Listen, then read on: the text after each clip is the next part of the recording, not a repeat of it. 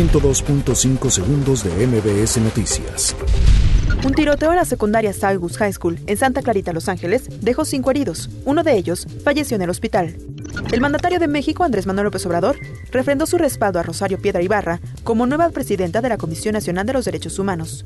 López Obrador, presidente de México, reconoció que Donald Trump, presidente de Estados Unidos, no se haya expresado sobre la decisión libre y soberana de asilar a Evo Morales. La presidenta interina de Bolivia, Janine Áñez, dijo este jueves que el exmandatario Evo Morales, actualmente asilado en México, tras ser presionado a renunciar por las Fuerzas Armadas, no está habilitado para ser candidato en las próximas elecciones. El gobierno federal y la Concanaco Servitur presentaron el programa Buen Fin 2019, que se llevará a cabo este fin de semana, con el que se busca reactivar la economía nacional y se prevé una derrama de 118 mil millones de pesos.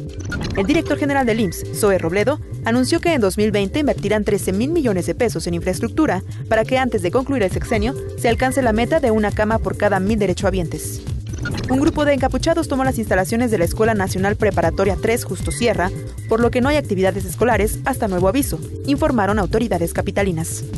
La Asociación de Bancos de México informó que las instituciones bancarias suspenderán sus operaciones al público el día lunes 18 de noviembre de 2019 debido a la conmemoración del 109 aniversario de la Revolución Mexicana.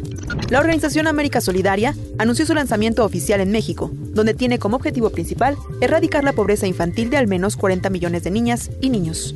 Facebook ha eliminado casi 5.400 millones de cuentas falsas este año, así como millones de publicaciones sobre abuso infantil o suicidio, como parte de sus esfuerzos por combatir en las redes sociales la manipulación y la desinformación. 102.5 segundos de MBS Noticias.